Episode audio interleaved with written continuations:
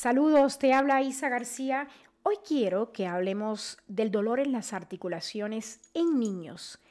¿Qué tanto debo preocuparme como mamá? Se trata de artritis infantil. Una experta reumatóloga nos acompaña. Es la doctora Sandra Enciso y le damos la bienvenida a Guía Tu Cuerpo. Cuéntenos, doctora, ¿qué tan frecuente es la artritis en niños? Fíjate que en general la artritis y todas las enfermedades reumáticas en población pediátrica son poco frecuentes, es decir, a un pediatra escasamente va a llegar algún paciente con alguna de estas manifestaciones.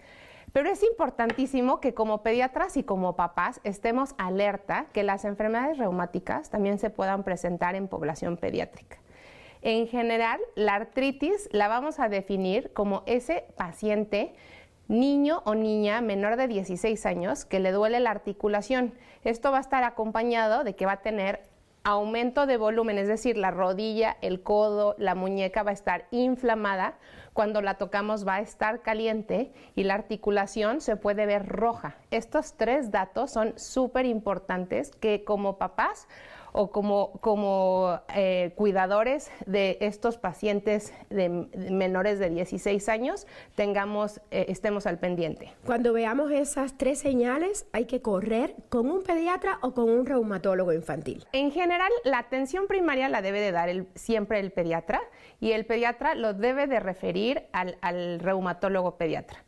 La causa más frecuente de consulta en, mi consulta privada, en general llegan los papás diciendo que el, paciente está con dolores frecuentes. Aquí el diagnóstico más importante de descartar es una artritis versus los famosísimos dolores de crecimiento. Ah, a ver, justamente porque en niños menores de 6 años se da muchísimo, y bueno, creo que hasta mayores de 6 años se dan muchos los dolores, sobre todo en las muñecas, en los tobillos. ¿Esos no deben causar alarma? En general, vamos a definir cuál nos va a dar alarma y cuál es un dolor de crecimiento normal. Nosotros médicamente le llamamos inflamatorio y no inflamatorio. El dolor de crecimiento es un dolor no inflamatorio.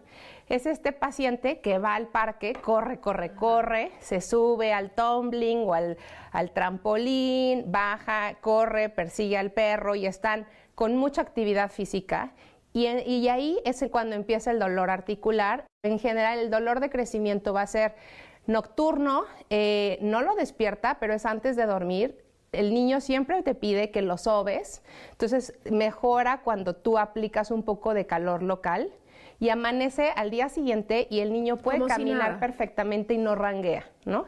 ¿Cuál es el dolor que nos va a llamar la atención? Es este dolor que persiste, que empeora en la mañana, que hace que te sientas rígido. El término rígido es un término bien difícil en los niños porque ellos no te pueden identificar. Nosotros les preguntamos, ¿tú sientes que tienes como una armadura o un algo de metal que, te, imposibilita, exacto, que no te deja moverte libremente, ¿ok? En general no debe de haber fiebre. Eh, puede haber, en casos de artritis, puede haber también eh, lesiones en la piel o manchas, puede haber pérdida de peso, ¿Manchas ¿De qué color? O sea, en general eh, son asalmonadas, rositas que aparecen en tórax y abdomen. Generalmente pueden estar acompañadas de fiebre el niño luce mal, eh, va a la fiesta y, por ejemplo, ya no quiere subirse al, tumbling o al, inflable, prefiere quedarse sentado porque le está generando dolor. Es un paciente o es un, es un niño que prefiere evitar las situaciones que antes le daban placer, jugar, correr, prefiere estarse postrado. ¿Y esto puede aparecer a cualquier edad? Esto, el término de artritis idiopática juvenil son eh, pacientes menores de 16 años puede aparecer en, desde los 0 hasta los 16 años. En general es poco frecuente que tengamos niños con artritis menores de 3 años, pero sí eh, la definición los incluye. Doctora, ¿y qué causa la artritis en un niño? Si es un niño que está en crecimiento, que digamos es algo que no ha pasado por lo que pasan los adultos. Si bien la artritis idiopática juvenil tiene un trasfondo genético, no es suficiente el antecedente familiar para presentar eh, o la mutación genética para presentar artritis. nosotros le llamamos médicamente que es multifactorial, se tienen que sumar muchos factores para que se desencadene una, una, artritis idiopática juvenil. ¿Hay un perfil de niños que pueden desarrollar la artritis o eso es como usted dice, solamente asignado por temas genéticos? En general no tenemos un perfil. Cualquier, cualquier niño previamente sano lo puede presentar. En general vamos a buscar, son niños que tienen menos de 16 años, que tiene este dolor, inflamación, que la articulación está caliente y roja por más de seis semanas que mejora poco con el, con el antiinflamatorio. O sea, ya le dimos ibuprofeno, paracetamol y mejora parcialmente, pero al día siguiente otra vez está. Tenemos que esperar seis semanas de este dolor persistente y lo más importante es que hayamos descartado otras causas de artritis. Por ejemplo, ¿cuáles pueden ser? Por ejemplo, podemos tener, nosotros las clasificamos en el número de articulaciones afectadas. Por ejemplo, si es una monoarticular, que es como muy frecuente que sea la rodilla, o el codo, podemos ahí pensar en hemofilia, que más bien son trastornos de la coagulación que hizo este aumento de volumen o esta artritis, pero es sangre la que está ahí, no es una artritis idiopática juvenil. Podemos también, es importante descartar leucemias y linfomas, eh, postinfecciosa. Eh, por ejemplo, todos sabemos que ahora con COVID, influenza, salmonela, son procesos infecciosos que también se acompañan de, de, artritis. Y pues las más frecuentes que son las mecánicas. Ahí en las mecánicas entra la, el dolor de crecimiento. Doctora, usted ya nos habló de las señales, que son las señales de alarma, de cuando vemos estas manchas o estos bultos, hay que ir al doctor. Exacto. Pero, ¿cómo empieza? ¿Cómo empieza a, manifestarse? Fíjate que aquí es muy interesante. Obviamente un niño adolescente puede identificar perfectamente que le duele y entonces va y nota que está caliente y que, por ejemplo, si es cadera o rodilla, va a renguear. Un niño pequeñito de cuatro años no sabe explicarte qué tiene. Entonces, en general, en ese grupo de edad dejan de utilizar la articulación. Entonces, por ejemplo, si es la mano derecha, van a empezar a utilizar todo con la mano izquierda y tenemos que ser muy puntuales en ir y ver que está evitando utilizar alguno de los miembros, ya sea el, eh, o sea, el brazo o la piernita. Obviamente, si es cadera o rodilla, pues el niño ranguea o de plano deja de caminar. ¿Hay alguna manera de prevenir esto? En general, la, prevención es este seguimiento pediátrico constante con, con, tu médico, con tu pediatra. Necesitamos siempre estar seguros que nuestro chiquitín esté comiendo bien, esté comiendo saludable, esté haciendo ejercicio, esté respetando sus horas de sueño y tenga su esquema de vacunación completa. Esa es la mejor forma de prevenir alguna enfermedad crónica como el caso de la artritis, que se considera una enfermedad crónica. Exacto.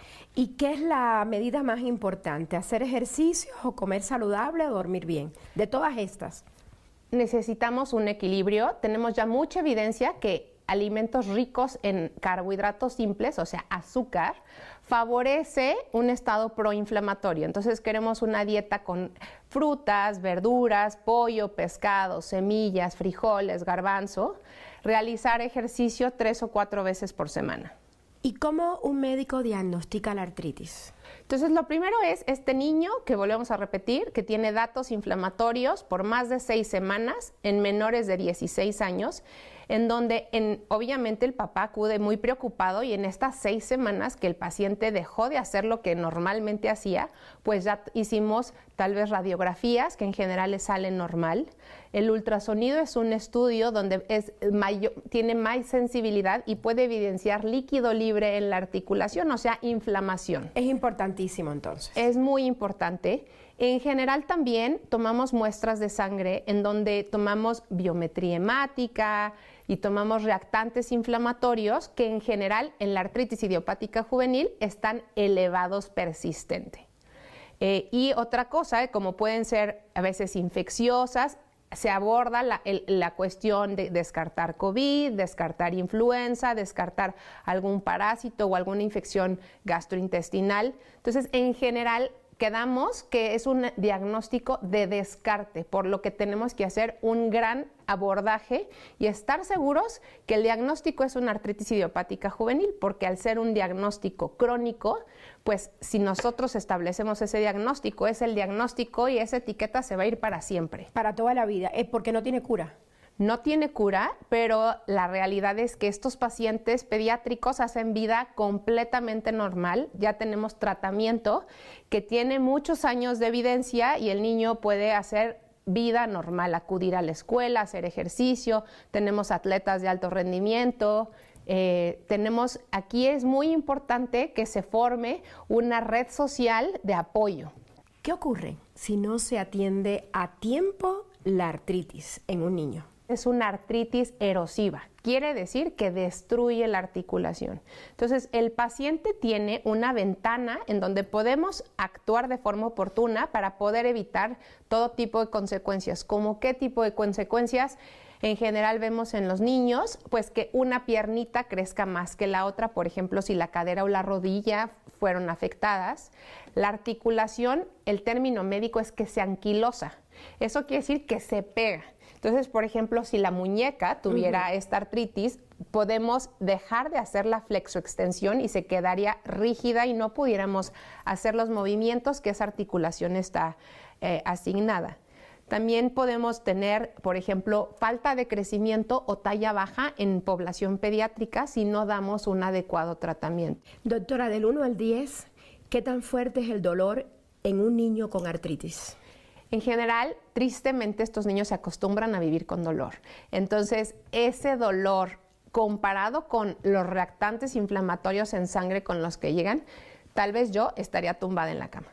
El dolor es muy intenso, pero el niño como se acostumbra a siempre tener dolor, eh, eh, tiene que ser excesivo ese dolor para que para que eh, el niño manifieste algo diferente. Sandra, ¿y si se da el caso de que un niño es obeso y al mismo tiempo tiene artritis, la obesidad puede complicar el tratamiento, puede complicar que esté mejor, digamos? Definitivamente. La obesidad, que es una gran enfermedad que estamos enfrentándonos todos los pediatras todos los días y más después de pandemia, es bien importante porque es un estado solo por ser obeso proinflamatorio. Y si a eso le sumamos otra enfermedad inflamatoria como la artritis idiopática juvenil, definitivamente el pronóstico para un adulto joven se nos puede complicar. ¿Hay varios tipos de artritis o hay una sola artritis?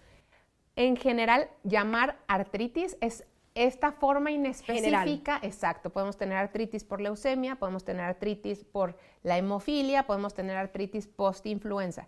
La artritis idiopática juvenil solamente hay una, la cual tiene diferentes clases, pero todas en general las tratamos de la misma forma y ya la clasificación eh, la va a dar el reumatólogo pediatra. Usted nos recomendó hacer ejercicio si al niño se le detecta artritis, pero ¿hay alguna actividad física que el niño no puede hacer?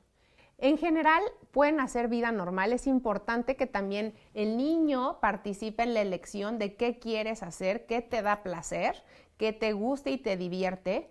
Eh, y esa podemos ajustarla a, que sea su actividad. Definitivamente los reumatólogos nos encanta la natación, pero eh, muchas veces podemos también ceder dos días natación y dos días karate o alguna otra actividad que el paciente quiera. Gimnasia. Doctora, ¿qué otras recomendaciones usted le daría a una mamá o a un papá que tengan un hijo con idiopática juvenil, esta artritis? El éxito del tratamiento lo vamos a obtener con un diagnóstico temprano, un adecuado apego a tratamiento. Aquí es bien importante que en los niños pequeños mamá garantiza que tomen el tratamiento, pero en un niño adolescente hay que empoderarlo para que él solito empiece a responsabilizarse de la toma de medicamentos. Necesita ser diaria con un excelente apego tratar de evitar procesos infecciosos y definitivamente una vigilancia periódica por el reumatólogo pediatra. En general, tomamos muestras de sangre y con esos laboratorios tiene que acudir al reumatólogo pediatra entre tres y cada cuatro meses. ¿Qué información debe llevarse de este programa una mamá o un papá que tenga un niño menor a 16 años para que estén con la antena puesta, como usted nos dijo? Este dolor que persista por más de seis semanas que tenga fiebre o que tenga malestar agregado como que deje de comer, pérdida de peso, lesiones o manchitas en la piel, debe de acudir de forma urgente al pediatra y, y buscar la referencia al reumatólogo pediatra. Es importante que te valore un reumatólogo pediatra, no un reumatólogo de adultos. Y un diagnóstico temprano puede garantizar que tu hijo tenga una calidad de vida perfecta y que cumpla sus sueños. Para despedir nuestro podcast, quiero insistir en que si a un niño le duele una articulación de manera frecuente, esto no significa que padezca de artritis. Nos lo acaba de afirmar la doctora Enciso porque una articulación puede doler por motivos diferentes. El especialista es el único que nos puede decir de qué se trata y qué tratamiento conlleva si mi hijo presenta este problema. Soy Aisa García y los veo en siete días en Guía tu Cuerpo, un podcast de Telesur TV disponible todos los martes por las plataformas digitales de audio. Hasta entonces.